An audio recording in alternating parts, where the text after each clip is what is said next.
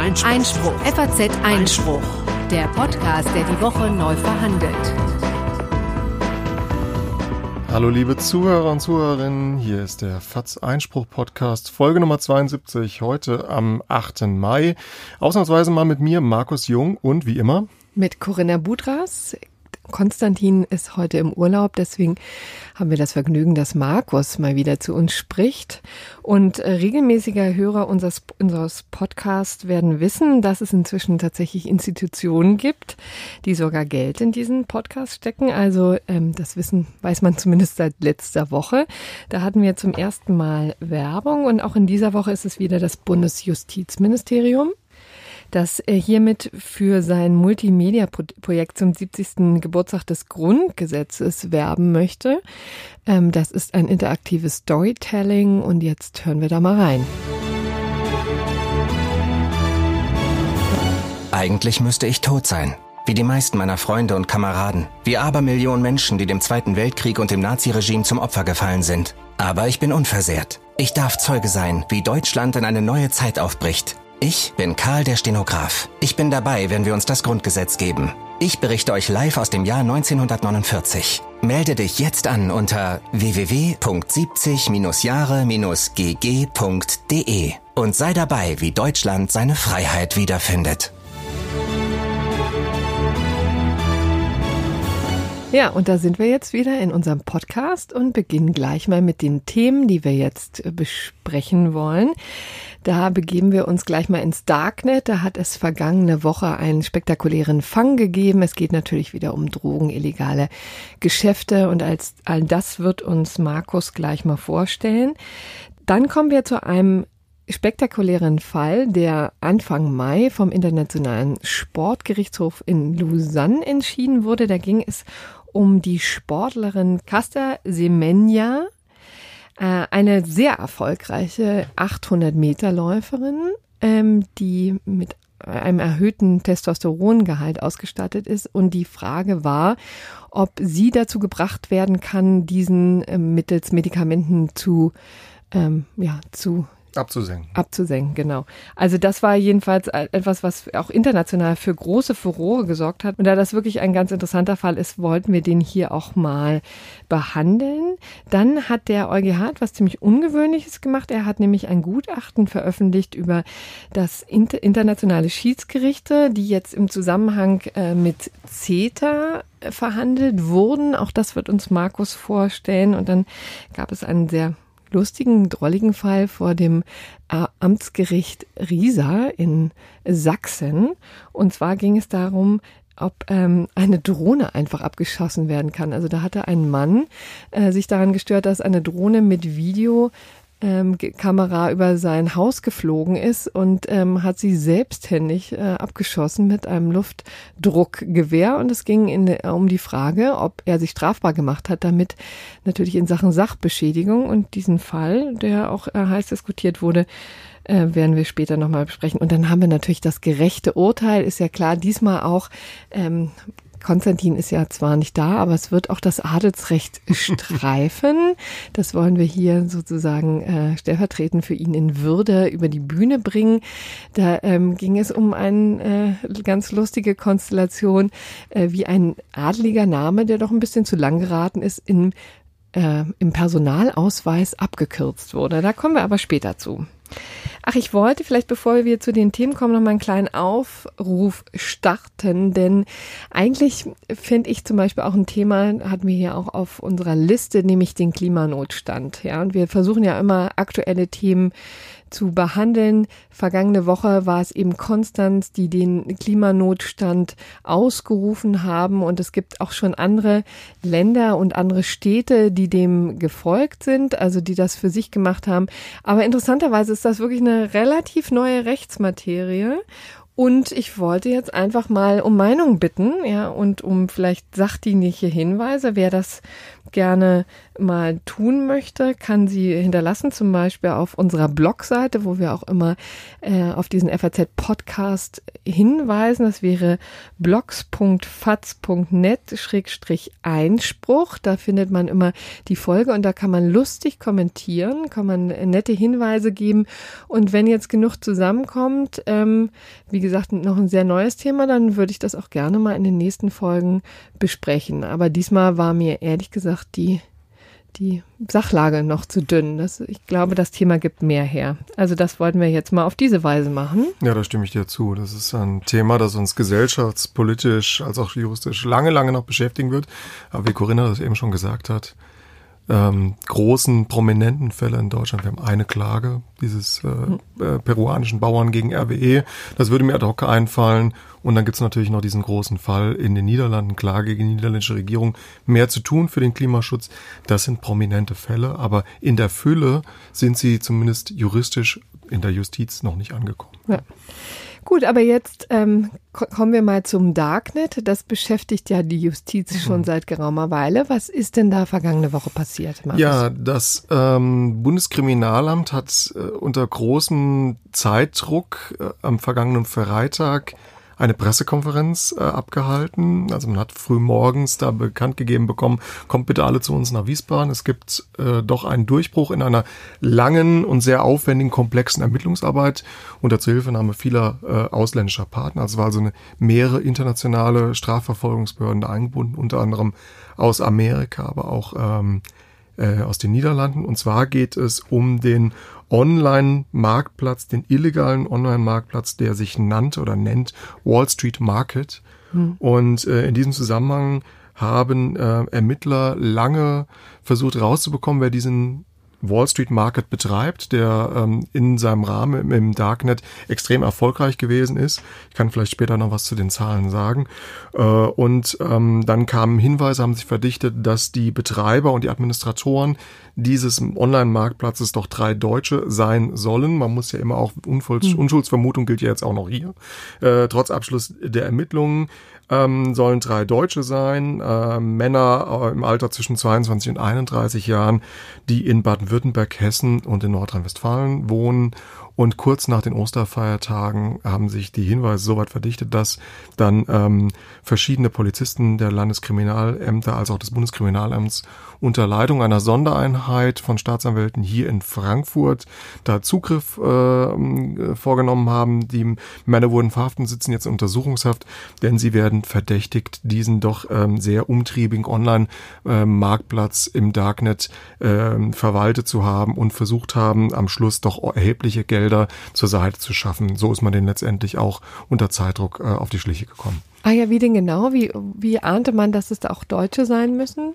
Es gibt verschiedene äh, Gesichtspunkte. Vielleicht sollte man nochmal generell was zum, zum, zum Darknet sagen und, und, und, wie das so ist. Wir haben uns ja jetzt auch in verschiedenen Artikeln äh, schon mit beschäftigt. Ähm, das, das, Darknet ist ja erstmal eine Sache, die man von, von zwei äh, Seiten hm. betrachten muss. Ähm, es ist quasi ein, wie ich gelernt habe, wurde auch da hingewiesen, es wäre falsch zu sagen, es ist ein abgeschirmter Bereich äh, des Internets, aber es ist ein Teil des Internets, in dem man nur gelangt, wenn man bestimmte Browser äh, nutzt und auch bestimmte Seiten mit Kennung, Endkennung dann auch kennt oder zu diesen eingeladen wird. Äh, als Browser benutzt man gängigerweise diesen Tor-Browser, ähm, der entwickelt wurde eigentlich auch, um Informationen äh, zu verschlüsseln und auch die Identitäten von Nutzern zu verschlüsseln. Denn das ist ja wiederum wiederum die Seite des Darknets, die auch immer wieder von den Befürwortern freier Kommunikation ähm, dann auch dargestellt werden. Nur dank solcher Tor-Browser ist es beispielsweise möglich, Aktivisten oder Dissidenten in ähm, Regimen, Diktaturen überhaupt noch zu kommunizieren. Hm. Ansonsten würden die ja im normalen Internet überwacht werden. Dieser Tor-Browser macht es also möglich, weitgehend deine ähm, Identität und deine IP-Adresse, die ja jeder von uns hinterlässt, wenn er im Internet unterwegs ist, dann zu verschleiern. Ähm, sag nochmal ganz kurz, warum ist es falsch zu behaupten, das wäre ein abgeschirmter Bereich? Ich finde, es klingt sehr abgeschirmt? Für mich klang es auch so wie, wie ein abgeschirmter Bereich, aber man müsste, glaube ich, technischerweise richtig sagen, es ist ein eigener Bereich des, des Internets, über den du nur gelangst, wenn du quasi die, eines dieser Portale nutzt und wenn du genau weißt, welche Seiten du da ansteuern musst. Hier reden wir also über ähm, Kriminalität, die stattfindet im Bereich ähm, im normalen Internet würde man von E-Commerce reden. Hier mhm. redet man aber halt einfach von, von illegalen Online-Plattformen. Von E-Crime. E-Crime, ähm, Cybercrime, das ja ganz verschiedene Facetten haben kann. Eine, leider in Vergangenheit ja sehr häufig auftretende äh, Kriminalität, die dann auch verfolgt wurde, strafrechtlich verfolgt wurde, sind äh, Kinderporno-Tauschbörsen. Mhm. Äh, äh, Elysium ist beispielsweise ein großer bekannter Fall aus dem vergangenen Jahr gewesen. Da gab es ja auch, korrigiere mich jetzt, war letztes Jahr, aber es war auf jeden ja. Fall vor kurzem dann auch der Prozess, über den auch äh, hier die Kollegen aus der Politik berichtet haben.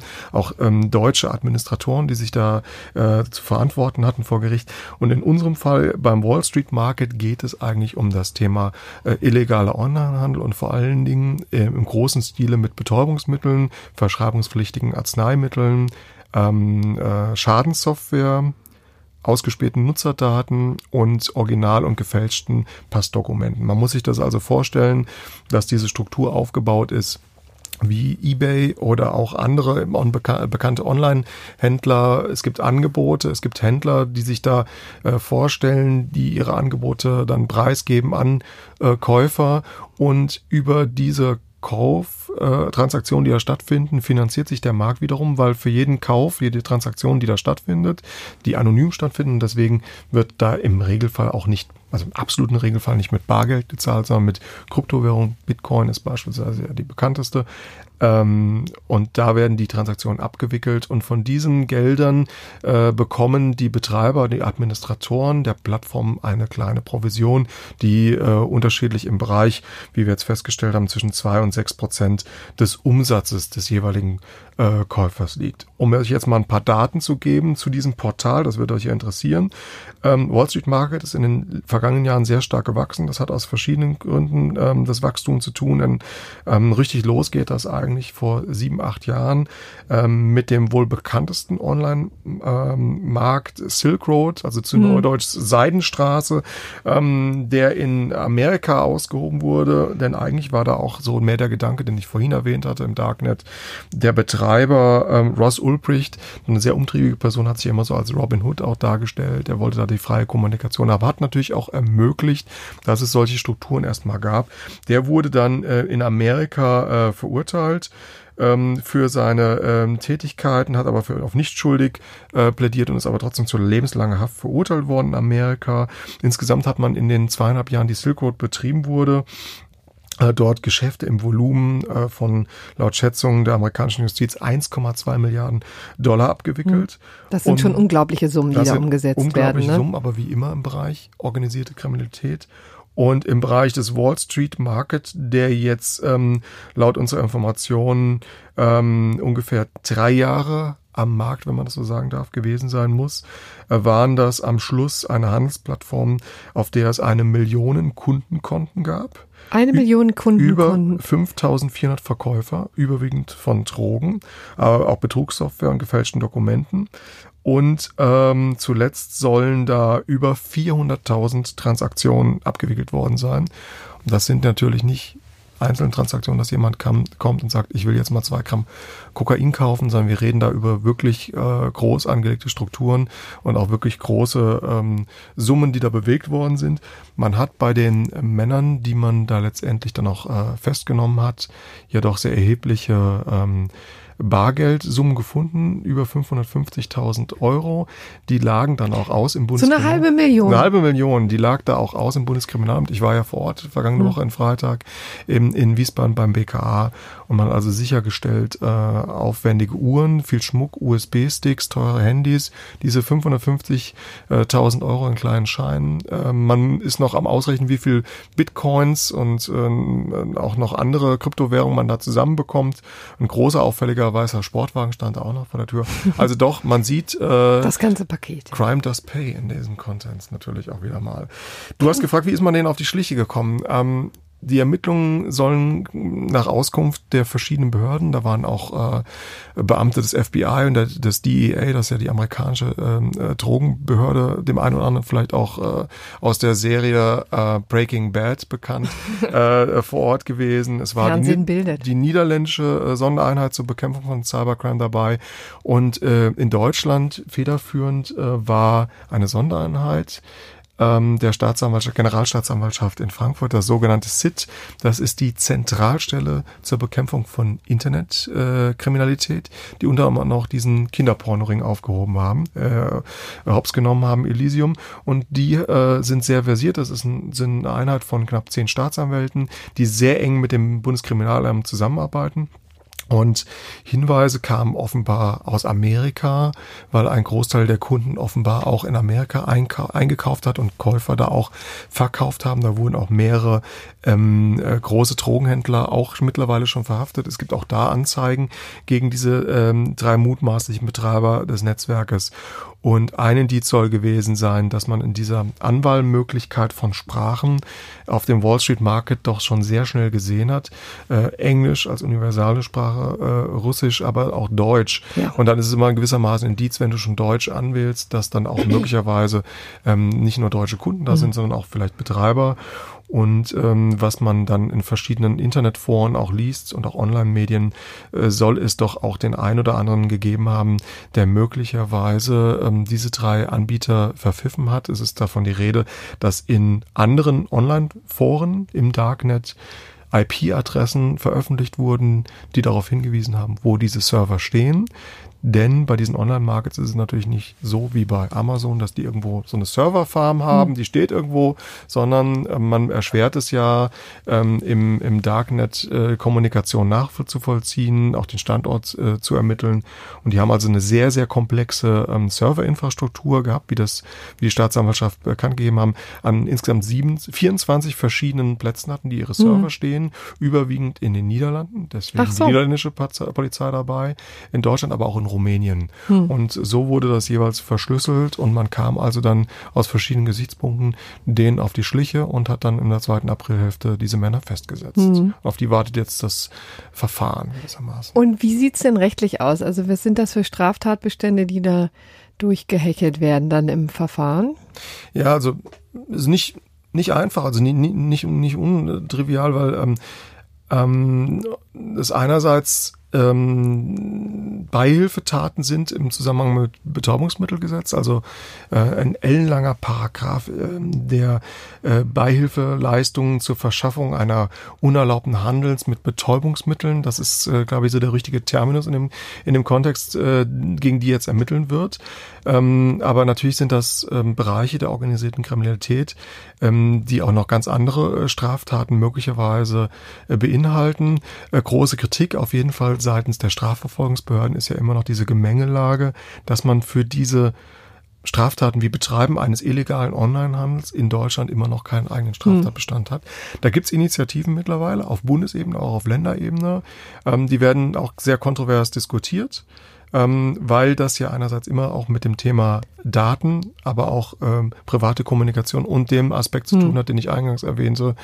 Ähm, für was wurde denn eigentlich dieses Darknet ursprünglich mal hm. konzipiert? Und das konterkariert das nochmal. Aber man muss einfach sagen, äh, kriminelle Strukturen werden sich immer ihre Nischen suchen und werden immer dann auch da, wo der Staat mögliche neue Straftatbestände schafft, wieder eine neue Nische für sich entwickeln. Hm. Und ähm, die Staatsanwälte mit und mit auch äh, Bundeskriminalamtspräsident haben sich da ähm, nicht gerade sehr glücklich geäußert. Die wünschen sich also doch deutlich mehr Befugnisse, Exekutivbefugnisse, wie sie gesagt haben, und schaffen neue Straftatbestände. Also wir sind da wirklich an einem laufenden, auch rechtspolitischen Prozess, der ja. sich da entwickelt. Sehr spannend. Ja, prima. Also dann ähm, werden wir sehen, wie das weitergeht. Wird uns sicherlich auch in der im Podcast noch das eine oder andere Mal beschäftigen. Und jetzt kommen wir zum Internationalen Sportgerichtshof Kass. Den hatten wir hier schon ganz hin und wieder mal. Claudia Pechstein zum Beispiel war auch eine, die sich da über Jahre hinweg äh, gegen Urteile äh, gewehrt hat. Und äh, nun ging es, wie gesagt, um die wirklich außergewöhnliche südafrikanische Läuferin Casta Semenya, die sehr, sehr erfolgreich ja. gewesen ist, auch in den, also in den letzten Jahren, aber schon seit geraumer Zeit. Noch, auch noch aktuell ist, also bis mhm. vor kurzem, ja, genau. Und der Punkt ist, und, und womöglich jetzt ja natürlich auch weitermacht, nur eben äh, mit dem Hinweis, dass sie da künftig ihren Testosterongehalt ähm, auf ihn einwirken muss, was wirklich eine ziemlich bizarre äh, Konstellation ist. Aber vielleicht fangen wir mal von vorne an. Ähm, Im Jahr 2009 wurde eben Casta Semenya in Berlin Weltmeisterin über 800 Meter. Und das wurde schon äh, mit ja, Argwohn und Kritik begleitet, äh, dieser Erfolg, weil sie eben schon eine sehr imposante Erscheinung ist, ähm, eine sehr tiefe Stimme hat, breite Schultern, sehr maskulines Auftreten und man schon immer sozusagen in diesem Zusammenhang diskutiert hat, ob sie quasi zu männlich ist für diese äh, Kategorie für diese, für diese Wettkämpfe. Und daraufhin hat eben der Leichtathletikverband IAAF ähm, Testosteronwerte erstmalig festgelegt, eben auch ein sehr ungewöhnlicher Vorgang. Das ist ja auch ein ziemlicher Eingriff in die Persönlichkeitsrechte der Sportler. Ähm, also die haben eben festgelegt, dass eine Frau nur dann sozusagen im Frauenwettbewerb starten darf, wenn ihr Testosteronwert weniger als fünf Nanomol pro Liter Blut beträgt. Und dazu muss man wissen, bei Frauen ist der Testosterongehalt üblicherweise unter zwei, bei Männern liegt er bei ja, 7,8 plus. Das geht hoch bis äh, fast an die 30er Grenze. Also da gibt's bei Männern in der Tat eine riesige Spannbreite. Das sind übrigens alles Zahlen, die ich tatsächlich vom Kass habe, also vom mhm. Internationalen ähm, Sportgerichtshof, der dazu eben eine äh, Pressemitteilung veröffentlicht hat. Und äh, daran haben die sich eben orientiert. Zunächst haben sie, glaube ich, die Grenze auf 10 ähm, Nanomol pro Liter Blut festgelegt und dann ähm, wurde es tatsächlich später noch äh, verringert, eben auf fünf. Und das war jetzt eben etwas, äh, wogegen sich diese südafrikanische Läuferin eben gewehrt hatte. Ähm, sie hatte eben ähm, dann im also verschärft wurden die Grenzwerte übrigens 2018. Ja. So, und äh, jetzt musste eben der ähm, Kass darüber entscheiden, inwieweit das ähm, zulässig ist, diese Testosteronwerte hm. einzu, äh, einzulegen, ja, einzu. Man muss da vielleicht auch zu sagen, das ist ähm, deswegen ein sehr prominenter Fall, weil Casta Semania eine Athletin ist, die ihre Disziplin 800 Meter jetzt fast ein Jahrzehnt lang hm. total dominiert hat immer äh, gewonnen hat. Ich glaube, es gab natürlich zwischendrin Phasen, ähm, wo sie im Bezug dieser Rechtsstreitigkeiten doch irgendwie auch weiß nicht, ob sie gesperrt war, das vom, vom internationalen äh, Leichtathletikverband, aber es wurde immer mit Argwohn gesehen. Aber gerade deswegen, es ist nicht, wir reden nicht über irgendeine kleine äh, nee. Leichtathletin aus einem äh, Schwellenland, sondern das ist wirklich eine sehr prominente Figur in der internationalen Leichtathletik. Ja. Genau. Ähm, Leichtathletik, mein lieber Markus, ist ja auch etwas, was dich mit ihr verbindet, ne? Magst du dich hier vielleicht mal outen? Nur weil ich äh, in, in meiner Jugend bis zum Gymnasium auch äh, die 800 Meter gelaufen bin. Das sieht man mir heute aber nicht mehr Ja, und auch sehr erfolgreich. Ja. Hast du mal deine Werte mit ihren verglichen? Nee, aber ich denke, ich habe ich hab höhere Testosteronwerte, glaube ich. Naja, also Fakt ist jedenfalls, wie gesagt, das ist ja wirklich eine hochdelikate Frage. Inwieweit darf man sowas ähm, festlegen? Und der Kass hat jetzt eben festgelegt, dass ist so, ja, also das darf man. Das ist hier zwar eine Diskriminierung, insoweit haben sie der Läuferin also das tatsächlich zugestanden und gesagt, ja, das ist in der Tat ein, äh, durchaus ein Eingriff hier, aber er ist zu rechtfertigen, ähm, weil er eben angemessen ist und auch notwendig, um die Integrität weiblicher Läuferinnen zu schützen, ja. Vielleicht muss man da auch nochmal sagen, der Kass ist ja interessanterweise auch ähm, ein ein internationales Schiedsgericht sozusagen, ja, also läuft ihm ähm, jenseits quasi der staatlichen Gerichte, ist eingerichtet worden 1984 vom Internationalen Olympischen Komitee und gilt eben als die letzte Entscheidungsinstanz für eben solche ähm, delikaten Fragen, auch um eine Vereinheitlichung festzulegen ne, in solchen sportrechtlichen ähm, Fragen. Denn da sind dann, werden dann eben Richter aus 87 Nationen gestellt und äh, letztendlich gibt es nur eine äh, Möglichkeit tatsächlich, das vor staatlichen Gerichten zu tragen, nämlich äh, die Entscheidung kann vor dem Schweizer Bundesgericht angefochten werden und dann womöglich auch noch eher vor europäischen Gerichten. Also aber dieser Weg steht eher hier auch noch ähm, offen. Also die könnte möglicherweise noch zum Europäischen Gerichtshof für Menschenrechte äh, gehen. Das, das wäre, wäre zum Beispiel auch eine Möglichkeit, ja. Und der Punkt ist, es wurde wirklich auch sehr international ähm, sehr kontrovers diskutiert, weil, ähm, wie gesagt, der Eingriff ja auch groß ist. Es gab übrigens einen sehr interessanten Artikel von Paul Lamberts, eben auch einen sehr rührigen Sportrechtler, der auf Twitter ähm, sehr, sehr viel, sehr aktiv ist und der auf äh, LTO, auf der Liga Tribune Online eben interessanten Artikel geschrieben hat und das auch harsch kritisiert hat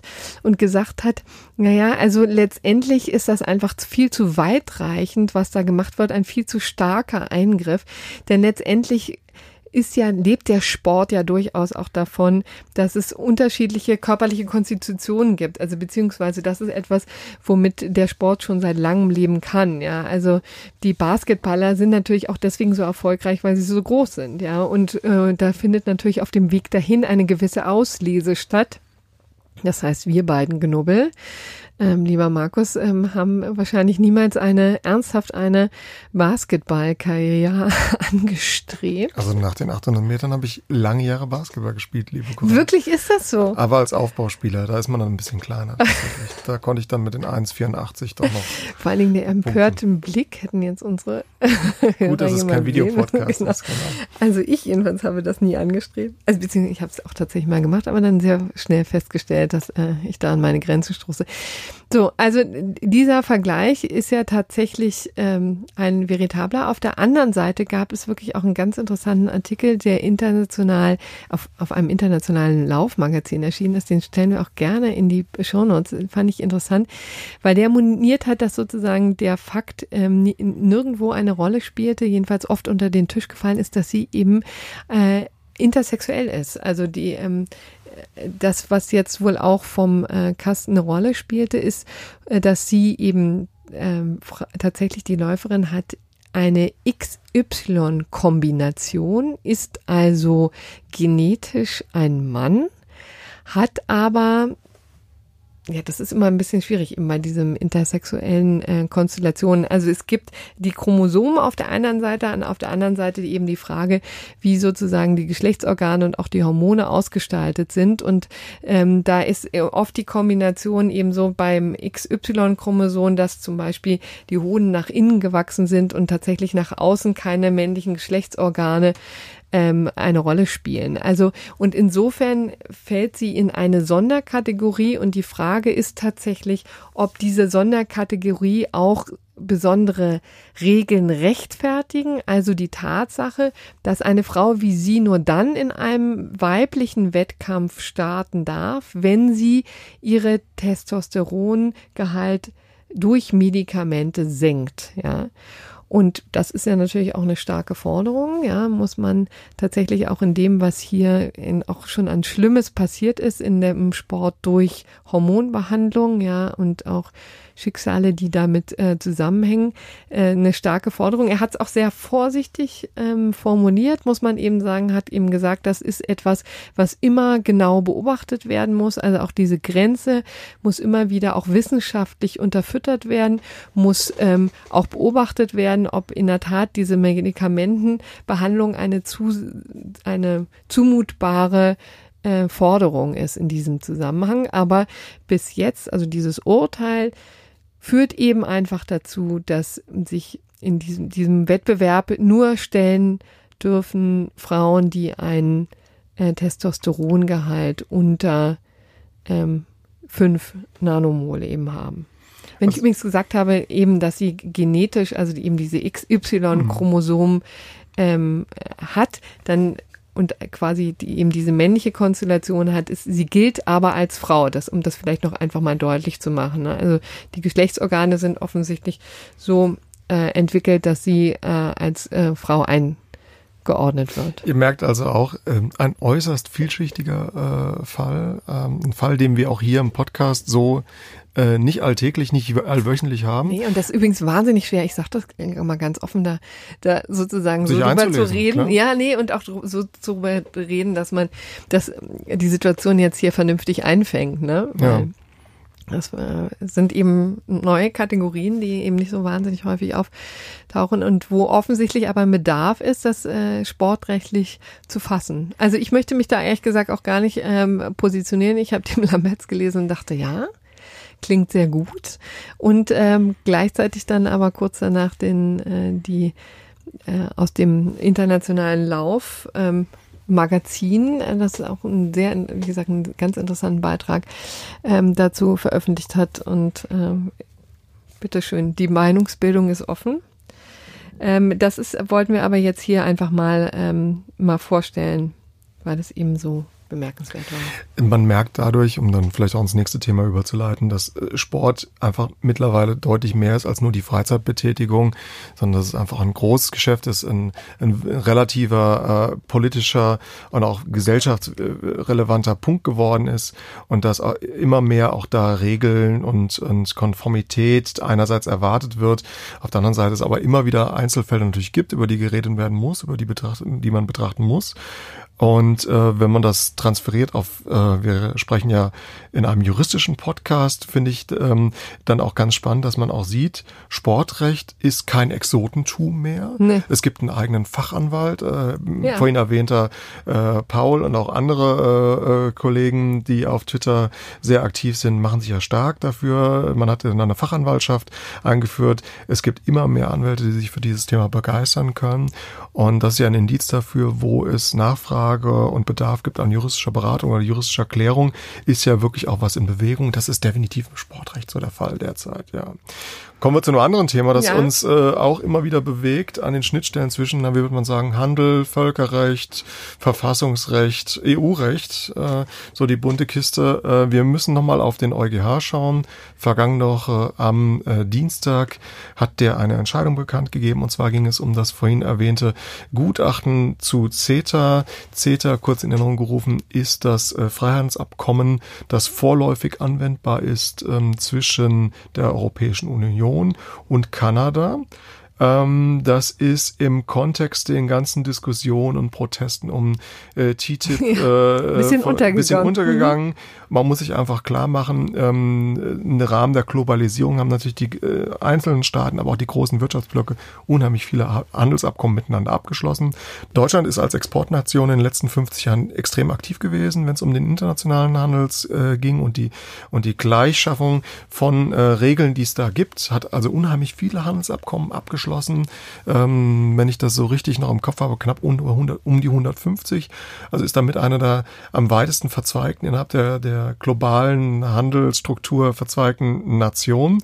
Hier reden wir aber über ein Handelsabkommen zwischen EU und, und äh, Kanada, die im Übrigen auch in Deutschland schon die Gerichte beschäftigt hat. Denn ähm, weiterhin anhängig. Deswegen habe ich ja auch gesagt, CETA ist vorläufig anhängig, äh, vorläufig anwendbar. Ähm, das ähm, Handelsabkommen ist auch unterschrieben worden von mhm. Mitgliedern oder Repräsentanten der EU als auch der kanadischen Regierung. Das muss aber noch ratifiziert werden von den eigentlichen EU-Mitgliedstaaten. In Deutschland steht die äh, Ratifizierung noch aus, denn noch anhängig äh, ist eine Hauptsache äh, Klage gegen die Anwendung von CETA. Es sind aber bereits Eilanträge vor dem Bundesverfassungsgericht gescheitert im mhm. Jahr 2017 und seitdem warten wir darauf, wie es in der Sache weitergeht. Ähm, jetzt hat aber der EuGH auf ähm, Initiative der belgischen Regierung, denn in Belgien gab es ja auch durch deren Struktur, es gibt ja ähm, die Wallonie als auch Flandern verschiedene doch sehr äh, äh, regional geprägte Landesteile, da Unstimmigkeiten zu den Anwendungen von CETA und die Wallonie hat sich da gewissermaßen ein bisschen rebellisch erwiesen, hat gesagt, nee, in bestimmten Dingen nicht äh, zufrieden. Wir bringen das nach oben und die belgische Regierung hat gesagt, wir müssen das mal klären lassen in einem Gutachten, grundlegend von den Richtern in Luxemburg. Und es ging vor allen Dingen um das umstrittene Kapitel in CETA zu den Investitionsschiedsgerichtshöfen. Zu, zu diesem Gutachten musst du jetzt ja noch mal was sagen, weil das ist ja wirklich eine ziemlich ungewöhnliche Konstruktion. Ja. Ne? Wir haben jetzt, hier reden immer wieder über ähm, normale Urteile, also insbesondere solche, die eben äh, hervorgerufen werden durch nationale Gerichte, die eine Sache vorlegen und die dann eben um eine Entscheidung des Europäischen Gerichtshofs in einer Sache bitten. Aber so war es hier nicht, ja. sondern das ist eben einfach eine, eine ein anderer Nebenstrang. Ne? Ein anderer Nebenstrang. Also die Regierung in Belgien hat, das, das sieht man aus den äh, Aktenzeichen der Rechtssache, den Antrag gestellt äh, in, in 2017. Seitdem lag das also in Luxemburg zur Bearbeitung. Und in der Tat ist es so, dass wir da jetzt nicht das vorgelagerte Verfahren haben, dass die irgendwo in Belgien bei einem Verwaltungsgericht in Brüssel äh, geklagt hätten und das dann weitergegangen wäre in die höhere Instanz und der hat das dann vorgelegt, sondern nein, die Regierung hat hier sich ganz klar äh, nach Luxemburg gewandt und gesagt, wir müssen das klären. Ähm, hier geht es um die Frage, ob ähm, die in diesem strittigen Kapitel des Abkommens vorgesehenen Schiedsgerichtshöfe mit dem europäischen Recht äh, vereinbar sind und inwieweit die möglicherweise auch in die eigenen Befugnisse der EU-Mitgliedstaaten oder der EU eingreifen. Und da hat der EuGH äh, doch eine ziemlich äh, klare Trennung vorgenommen und hat damit eigentlich auch die Position der Kommission. Man muss da mal kurz in einem äh, Einschub sagen, die Kommission hat ähm, im Zusammenhang mit dem Vertrag von Lissabon doch sehr umfangreich umfassende Befugnisse bekommen, was das Verhandeln und das Abschließen solcher Freihandelsabkommen betrifft. Ähm, die können das also weitgehend über Brüssel steuern. Und der EuGH hat also gesagt, so wie ähm, im CETA äh, der geplante Investitionsschiedsgerichtshof, der dann auch mit professionellen Richtern besetzt wäre, vorgesehen ist ähm, zum Schutz von Investorenrechten, das, wie es dann also in CETA normiert ist, das verstößt nicht gegen das geltende EU-Recht. Ähm, der EuGH sagt, der darin vereinbarte Mechanismus zur Streitbeilegung ähm, ist äh, äh, nicht eine Beeinträchtigung der derzeitigen ähm, Regelung zum Verbraucherschutz, Lebensmittelsicherheit. Wir erinnern uns an das berühmte Chlorhühnchen, über das wir ja auch schon mal gesprochen haben, Umweltschutz oder Grundrechte in Frage stellen können. Ähm, da sagt der EuGH, das wird gerade nicht beeinträchtigt, denn dieser Investitionsschiedsgerichtshof, der sich dann noch konstituieren muss, der wird sich alleine mit den Streitigkeiten im Rahmen der Handelsbeziehungen beschäftigen. Also es wird keine Entmachtung gewissermaßen nationaler Gerichte oder des EuGHs äh, stattfinden. Es wird kein Unionsrechts beeinträchtigt. Die Kommission hat das natürlich direkt begrüßt. Malmström, die dafür zuständige Handelskommissarin hat gesagt, die Bürger können damit in volles Vertrauen in den Ansatz der Kommission haben.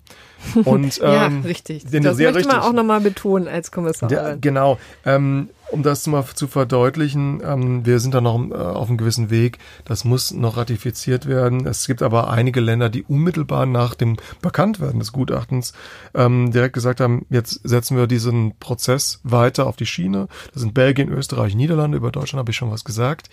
Und es gibt natürlich noch eine zweite Ebene, die ich noch ganz kurz anwenden, äh, ansprechen will. Äh, es kommt der Kommission natürlich sehr zu Pass, weil ähm, ähm, sie sagt, ähm, wenn es jetzt schon eine Regelung für CETA gibt, dann müssen wir das, was wir in den Mitgliedstaaten initiieren wollen. Also dass es Streitigkeiten, Investorenstreitigkeiten zwischen einem Investor aus einem EU-Mitgliedstaat und einem anderen Mitgliedstaat gibt. Die müssen wir ausmerzen. Die wollen ja diese sogenannten Intra-EU-Bits, das ist ein sehr fachspezifischer Ausdruck, mhm. ähm, ausmerzen. Es soll keine neuen Klagen mehr geben. Um welche Klagen geht es für den Hörer da draußen? Beispielsweise um so einen Fall wie ja. den Fall Wattenfall. Genau, richtig. Dieses Fass müssen wir jetzt mal ganz kurz aufmachen. Ja. Also denn TTIP war ja auch deswegen so ein Politikum, weil sich so viel Unmut regte gegen äh, internationale Schiedsgerichte. Ne? Also das werden hier viele sicherlich noch in Erinnerung haben. Also da waren die privaten Geheimgerichte ähm, immer äh, ein, großen, ein großes Problem, ja, etwas, was stark kritisiert wurde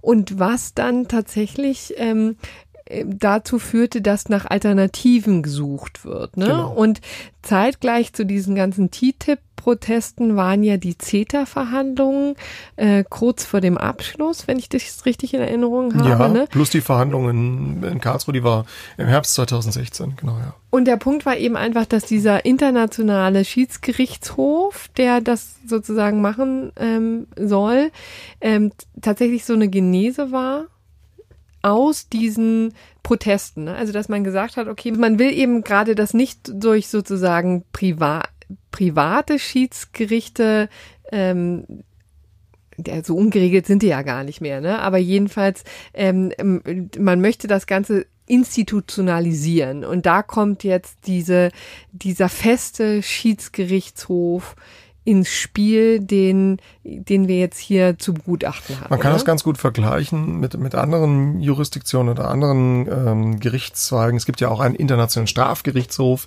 beispielsweise, an dem man sich orientieren könnte. Da hat man einen klar abgetrennten Bereich. Für was sind die verantwortlich, für was sind die zuständig? Und es gibt vor allen Dingen professionelle Richter.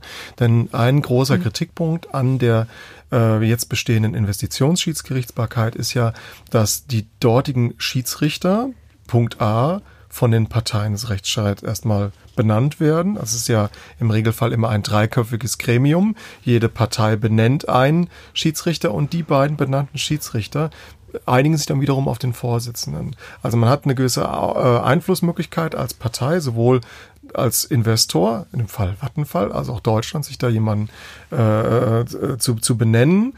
Und ähm, diese Schiedsrichter sind im Regelfall, ja, das ist auch der große Kritikpunkt, eben gerade keine professionellen Richter, sondern häufig Rechtsprofessoren, ähm, ehemalige Rechtsprofessoren, Partner in internationalen Großkanzleien, die eventuell in einem anderen Bereich dieses Unternehmen beraten und dann natürlich auch einen Interessenskonflikt haben können. Das war ja auch in verschiedenen anderen Investitionsstreitigkeiten immer mal wieder ein Thema.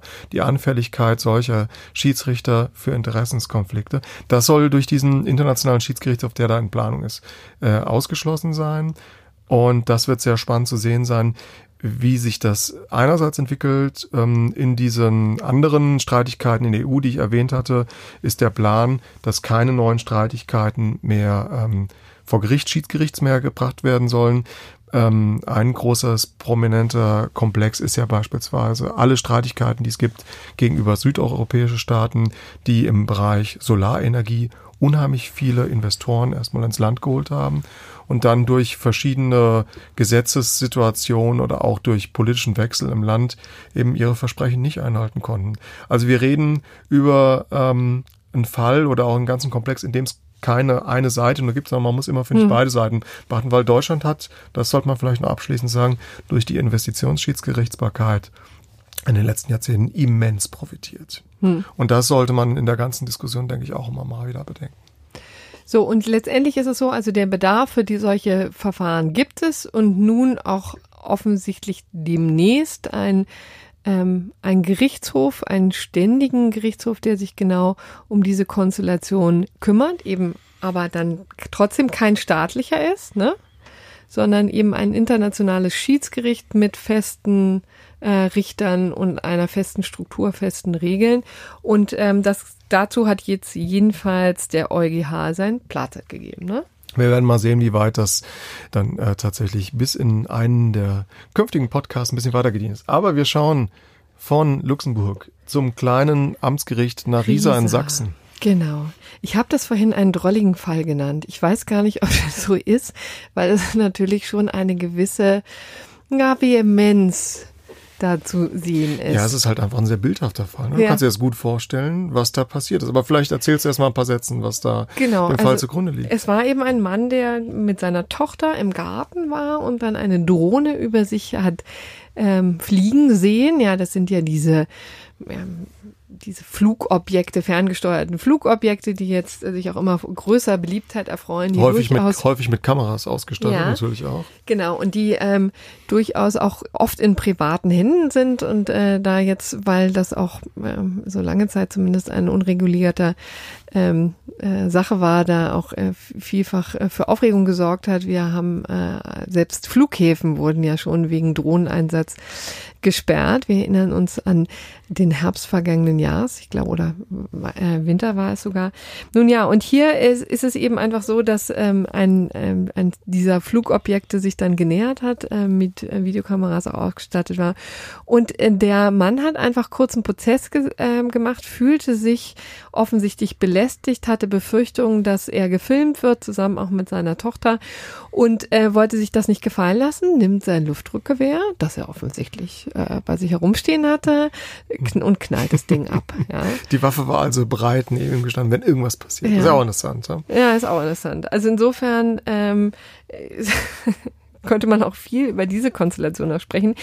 So, und dann hat der Drohneneigentümer hat äh, Anzeige erstattet wegen Sachbeschädigung äh, und wollte auch 1500 Euro dann zurückhaben. So teuer war offensichtlich das Ding. Und ähm, das Amtsgericht Riesa musste jetzt entscheiden, durfte dieser Mann diese Drohne einfach selbsttätig abschießen. Ja? Und um mal das Ergebnis vorwegzunehmen, die haben gesagt, darf er. Ja, und die Konstellation ist sehr interessant, die Argumentation ist sehr interessant.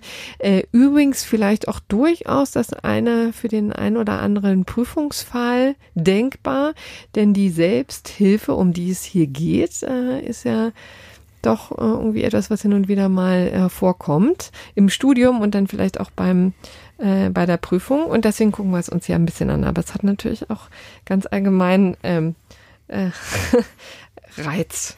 Ja, also bei, bei so ähm, Tatbeständen, denkt man erstmal eher an das Strafgesetzbuch, ne, an 32 fortfolgende ja. Notwehr, Nothilfe, Not aber wir reden hier über was anderes. Wel über welchen Paragraphen im, im BGB reden wir denn da heute? Wir reden hier äh, über 229 BGB, also im bürgerlichen Be Gesetzbuch verankert und dort steht geschrieben, wer zum Zwecke der Selbsthilfe eine Sache wegnimmt, zerstört oder beschädigt, handelt nicht widerrechtlich, ich kürze es jetzt ein bisschen ab, handelt nicht widerrechtlich, wenn obrigkeitliche Hilfe nicht rechtzeitig zu erlangen ist und ohne sofortiges Eingreifen die Gefahr besteht, dass die Verwirklichung des Anspruches vereitelt oder wesentlich erschwert werde. Ja? So.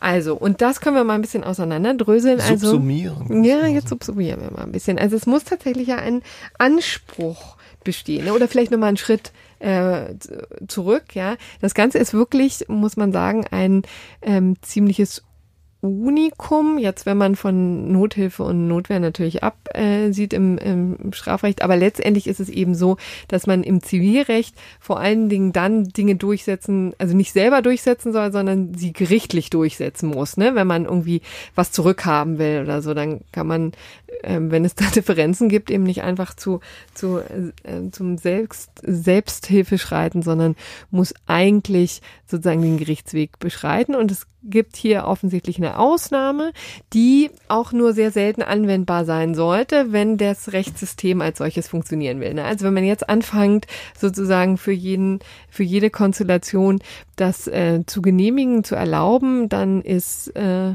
wird schwierig, ja, im ja, aber, Zwischenmenschlichen. Aber wenn wir den Fall uns anschauen, was war denn da konkret in Frage. Gut, wenn da jetzt über was über mein Grundstück äh, fliegt, dann stelle ich mir die Frage, was mit meinen Eigentumsrechten, äh, weil wenn ich jetzt sofort auf Grundrechte irgendwie rausgehe, dann denke ich immer sofort an Grundrechte sind ja grundsätzlich erstmal Abwehrrechte gegenüber dem Staat. Der Staat ja. agiert ja nicht. Jetzt haben wir natürlich immer eine Trittwirkung von Grundrechten, die man da irgendwie konstruieren kann. Aber hier sind wir wohl im Bereich Eigentum und bestimmten äh, Handlungen, die er halt eben nicht dulden wollte über seinem Eigentum, so wie jeder irgendwie, äh, sagen wir mal, Mieter auch ein Hausrecht hat und sagt, na, ich will jetzt das und das in meiner Wohnung nicht dulden, wollte er halt nicht, nicht dulden, dass da jemand über seinem Grundstück rumfliegt. Ja. Denke ich mal, dass das so und genau, ist, ne? es gibt eben einerseits äh, datenschutzrechtliche Bedenken okay. dagegen. Ne? Also da gibt es eben ein Positionspapier, zu dem sich äh, jetzt auch schon äh, Datenschützer äh, Anfang des Jahres ähm, geeinigt haben, die ganz klar, klar gesagt haben, ähm, aufgrund, auf Basis der europäischen Datenschutzgrundverordnung braucht es ja immer eine ähm, ja eine Rechtsgrundlage zur Verarbeitung. Ne? Und die liegt hier einfach nicht vor. Und man könnte allenfalls jetzt ähm, überlegen, ob es tatsächlich irgendein übergelagertes Interesse des Drohnenbesitzers gibt, ja, ähm, das zu nutzen. Aber wird schwer. Ne? Also ich meine, was sollte er für ein für ein für einen Grund haben, der höher wiegt als das Privat, die Privatsphäre desjenigen, der mhm. da wohnt, mit seiner Tochter. Ja? Also das ist sozusagen ähm, schon das eine. Denn dann ist es übrigens so, dass es äh, zwei Möglichkeiten gibt. Einerseits können die staatlichen Aufsichtsbehörden, eben die Datenschutzbehörden, dann gegen so was vorgehen und ja. Bußgeld verhängen. Und auf der anderen Seite hat man aber auch einen zivilrechtlichen Anspruch, das Ganze zu verhindern. Ne? Also das wäre dann so ein zivilrechtlicher Abwehranspruch, wie man ihn üblicherweise kennt, 823 in Verbindung mit 1004 BGB. Ja?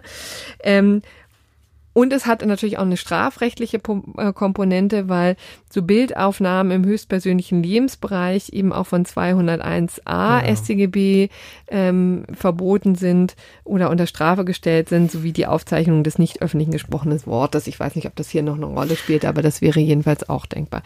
So, und dann gibt es außerdem noch ähm, ein tatsächlich ähm, Verbot ähm, des Einsatzes von Drohnen durch die Luftverkehrsordnung. Auch das ist sozusagen schon verankert. Und zwar in Paragraph 21b Absatz 1, ich glaube, das ist Nummer 7, ja, wo ihm gesagt wird, ähm, bei, wenn eine Drohne über Wohngrundstücken fliegt, dann muss der Eigentümer eigentlich ausdrücklich zustimmen. So. Das ist ja ganz spannend, weil diese Drohnen sieht man ja überall rumfliegen. Das heißt, eigentlich in Zukunft muss man sich Gedanken machen, mache ich das in einem öffentlichen Raum? Hm. Mache ich das in einem privaten Raum? Wenn ich quasi auf meinem eigenen Grundstück stehe, könnte ich die ja nur, tatsächlich nur vertikal nach oben äh, steigen lassen. Ich bin immer noch in meinem Bereich. Wann hört mein eigener Bereich auf? Sobald hm. ich aber beim Nachbar bin, könnte ich immer sowas riskieren. Wir haben im, im Vorgespräch eben noch über den äh, älteren Mann mit der Schrotflinte äh, schwadroniert, der äh, Kinder, die zum Birnenklauen über den Zaun äh, klettern. Das ist nämlich so der Paradefall, den man immer in dem Kontext ja auch mal bei der Selbsthilfe mal diskutiert oder bei Notwehr. Aber das sind ja alles so Konstellationen. Also sehr, sehr spannend. Wir sollten aber berücksichtigen, dass wir hier auf Amtsgerichtsebene noch sind. Ja. Ähm, der Fall ist meines Erachtens noch nicht, das Urteil ist noch nicht rechtskräftig, ne? Nee, ich glaube auch. Ja, das wird noch hochgehen. Ähm, da haben heute, da haben viele Leute auch drauf geschaut in der letzten Woche. MDR hat auch darüber berichtet, auf diverse andere Online-Medien. Also spannend. Aber ja. das zeigt auch wieder mal, wie Digitalisierung und neue Technologien sicherlich auch äh, äh, altbekannte juristische Probleme doch mal in ein neues Gewand bringen. Ne? Ja, genau und eben äh, grundsätzlich, vielleicht um das nochmal abzuschließen, was den 229 BGB eben ausmacht. Also man braucht eben diesen Anspruch, den man grundsätzlich hat, ja, den man auch vor Gericht durchsetzen kann, aber der eben nicht ähm, durchgesetzt werden kann, wenn jetzt obrigkeitliche Hilfe ausbleibt. Ja, das, das ist eine gewisse Eilbedürftigkeit genau. da. Ich meine, es wäre ihm nicht zugemuten gewesen, wenn er da gelegen hätte und hätte dann zum Mobiltelefon äh, gegriffen und hätte dann meinetwegen deswegen den äh, sächsischen Datenschutzbeauftragten angerufen. Aber vielleicht die Polizei, ne? Denn wenn da tatsächlich Straftatbestände auch eine Rolle spielen, dann wäre das ja zum Beispiel eine Möglichkeit. Ich weiß nicht, inwieweit das in der Diskussion vor Gericht eine Rolle spielte. Das ist eben so ein bisschen das Problem. Ne? Auf Amtsgerichtebene ist eben selten ein Fall so prominent, dass man, dass da eine umfangreiche Pressearbeit gemacht wird. Das heißt, wir kennen hier nicht alle Umstände, auch nicht alle Erwägungsgründe, die das Gericht gehabt hat bei der Abfertigung des Urteils, aber die sind jedenfalls zum Ergebnis gekommen, dass hier sozusagen der Mann in diesem Fall, in dieser Konstellation tatsächlich zu diesem drastischen Mittel greifen durfte und eben, das ist auch im Rahmen dieser Selbsthilfe möglich, tatsächlich Dinge ähm, zerstören darf. Ne? Also das ist grundsätzlich vom 229 erfasst und hier hat zumindest das Amtsgericht Rieser gesagt, ähm, ist möglich. Also ein Kuriosum, wir werden an dem Fall dranbleiben, äh, euch nochmal berichten, wie das weitergeht. Sicherlich Konstantin als auch äh, Corinna oder wenn ich mal wieder hier mit am Start bin. Aber kommen wir jetzt zum Abschluss zu der altbewohnten Kategorie, äh, das gerechte Urteil. Und da hattest du heute was im Kontext, äh, ja, Adelstitel und äh, ja, wir haben vorhin ja. schon über Personalausweise im anderen Kontext gesprochen, aber es geht auch um Ausweise. Deswegen möchten wir dieses äh, gerechte Urteil hier Konstantin, unserem Baron, äh, widmen. Und äh, der sicherlich auch das eine oder andere dazu hätte sagen können, aber das nächste Mal. Ähm, es war ein Urteil vom Verwaltungsgericht äh, Freiburg, das wir zutiefst ähm, gerecht finden. Wurde uns übrigens ähm, äh, hier auf, wir haben es auf Twitter entdeckt. Ich, das war auch wieder so eine Entscheidung, die ähm, die sehr rege Kanzlei Öffel Abra äh, mit ihrem Twitter-Account öffentlich gemacht hat. Ähm, und das war wirklich ziemlich launig auf immerhin 91 Randnummern. Also es ist ein sehr ausführliches äh, Urteil, das ich mir gestern Abend äh, im Zug durchgelesen habe. Ich fand es wirklich sehr schön. Musste öfter mal auch ein bisschen schmunzeln. So, und ähm, um das Ergebnis mal vorwegzunehmen, es gibt das können sich mal alle sozusagen aufschreiben. Es gibt einen Anspruch auf Ausstellung eines Personalausweises, in dem im maschinenlesbaren Teil der Familienname des Inhabers nicht in einer auf die Buchstabenfolge Schwein abgekürzten Form dargestellt wird. So war es nämlich bei ihm tatsächlich. Dieser Mann hieß Freiherr Schenk zu Schweinsberg. So, und daraufhin habe ich mir übrigens jetzt mal meinen eigenen Personalausweis auch abge, ähm, angeguckt. Es ist tatsächlich, ähm, der Name auf der Vorderseite ist voll ausgeschrieben, aber es gibt hinten auch nochmal, es gibt mehrere Orte am Personal, auf dem Personalausweis, wo dann dieser Name nochmal auftaucht, aber nur dann, wenn er 30 Zeichen nicht übersteigt. Okay. Ja. So, und das Ganze ähm, ahnt man natürlich nicht, aber das sind ähm, Regeln, die aufgestellt hat die Internationale Zivilluftfahrtorganisation. Hat ja. wahrscheinlich was mit Einla Einlesen von Daten zu tun, wenn ich da äh, einchecke, auschecke ja. am, am, Flughafen, genau. um dann die Prozesse nicht entsprechend zu stören. Es ne? geht um die maschinelle Lesbarkeit. Ja, so. genau. Und bei ihm hat, führte das eben offensichtlich dafür, diese Limitierung auf 30, dass er mit Schwein ähm, abgekürzt wurde. Also Freiherr Schenk zu Schwein. Ist ja ein Freiherr Schenk zu Schwein anwesend. Genau. Ja, genau. Und nicht Schweinsberg. So, und dann ähm, braucht übrigens, also das Ganze ist im Zusammenhang mit dem Vornamen zu sehen. Ähm, das Ganze wird so abgekürzt, dass beim Vornamen noch der ähm, erste Buchstabe auftaucht. Ja. Und er hat, wollte eigentlich eine Änderung. Also der hat ihn wieder abgegeben, hat, also hat dieses Ding bekommen, ähm, hat es gesehen, äh, war zutiefst peinlich berührt und wollte es zurückgeben und hat gesagt, bitte tu mir noch einen Gefallen und ähm, nimmt, macht das anders, nimmt zwei Name, ähm, zwei Buchstaben von meinem Vornamen, also Gu, vielleicht heißt er Gustav oder Gunther oder so. Jedenfalls ähm, so, dass es nicht mehr Schwein abgekürzt wird, sondern Schwei. So. Und hat dafür, also die Menschenwürde natürlich ins Feld gezogen, Artikel 3, das allgemeine Persönlichkeitsrecht, ja. Und sein Argument fand ich auch sehr schön. Er hat gesagt, man ahne schon förmlich das Grinsen derer, denen der Ausweis in welchem Zusammenhang auch immer vorzulegen sei. Ja, also das konnte er so körperlich ähm, spüren und sah darin eben eine eher verletzende Herabwürden, eine ehrverletzende, herabwürdigende Verstümmelung seines langadligen Familiennamens und deswegen fühlte er sich in seiner Herkunft diskriminiert. So, ja. Und dann gab es tatsächlich, wurde ein Verwaltungsvorgang äh, gestartet und die haben das abgelehnt und haben gesagt, an diesen Regeln können wir ehrlich gesagt nichts ändern. Mhm. Ja. So, die sind nun mal international so und ähm, so be it. Und dann hat der ähm, Widerspruch eingelegt und ist äh, in die Klage gegangen und ähm, es war eine Verpflichtungsklage. Also das wäre meine Frage gewesen, will er damit den Verwaltungsakt aufheben oder will er die Kommune, die, die, äh, die Behörde verpflichten, ihm denn eigentlich den, den Ausweis so auszustellen, wie er, wie er es persönlich haben will? Das war ja, das ist das äh, Interessante. Also jetzt hier für, das ist, geht jetzt sehr ins Verwaltungsrecht, aber es ist, ähm, es ist vielleicht auch mal notwendig ähm, und auch nicht ganz uninteressant.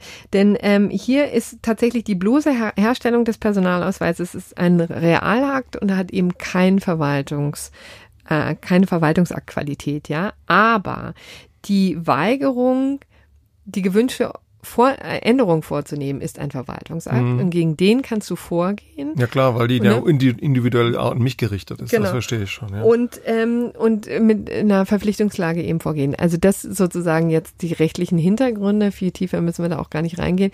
Aber ähm, tatsächlich hat jetzt das Verwaltungsgericht Freiburg dem auch ähm, Recht gegeben und gesagt, naja, also mit Menschenwürde, ehrlich gesagt, hantieren wir jetzt hier zwar nicht, ja, weil das war jetzt, äh, das ist so eine maschinelle ähm, äh, Herangehensweise ge gewesen. Ja, das ist nun einfach mal so. Damit äh, wurde ja nicht gezielt derjenige hier rausgepickt, ja, und ähm, beleidigt und verunglimpft, sondern das ist so passiert. Aber es ist ähm, trotzdem ähm, ein Eingriff in sein Persönlichkeitsrecht, weil sie eben tatsächlich ihm ähm, zugestanden haben, dass das wirklich zu Peinlichkeiten führen kann, weil das ist ja etwas übrigens äh, auch im Gegensatz zum Reisepass, ähm, das wird ja oft verlangt von Hotels, die dann hinten noch die Wohnadresse abschreiben und so weiter und sich dann vielleicht bei dieser Gelegenheit über die äh, diese Abkürzung wundern und äh, womöglich auch lustig machen.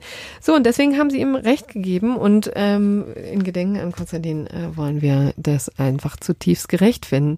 Und damit sind wir jetzt auch äh, mit bei einer guten Stunde ans Ende unserer Sendung gekommen. Danken für die ähm, ja, für die Aufmerksamkeit. Ja, es war launig, es war kurzweilig. Ich hoffe für euch da draußen, äh, an den Kopfhörern, am, am Ether auch. Ja. Und vielen Dank, dass ihr mich eingeladen habt, wieder mal. Ja, na gerne. Und wir bitten natürlich, wie stets, äh, um Feedback, äh, gerne auch äh, im iTunes Store mit Hilfe von etlichen Sternchen. Und äh, wer auch noch inhaltliche äh, Kritik oder Anregung oder wie auch immer loswerden möchte, den würde ich noch mal gerne auf unseren Blog, auf unsere Blogseite hinweisen, ähm, blogs.faz.net Einspruch. Da könnt ihr auch längeres ähm, an verfertigen Informationen abladen, was immer äh, für uns interessant sein könnte. So, dann ist nächste Woche alles beim Alten, wieder am Mittwoch zusammen mit Konstantin und wir wünschen eine schöne Restwoche. Bis dann, tschüss. Ciao, ciao.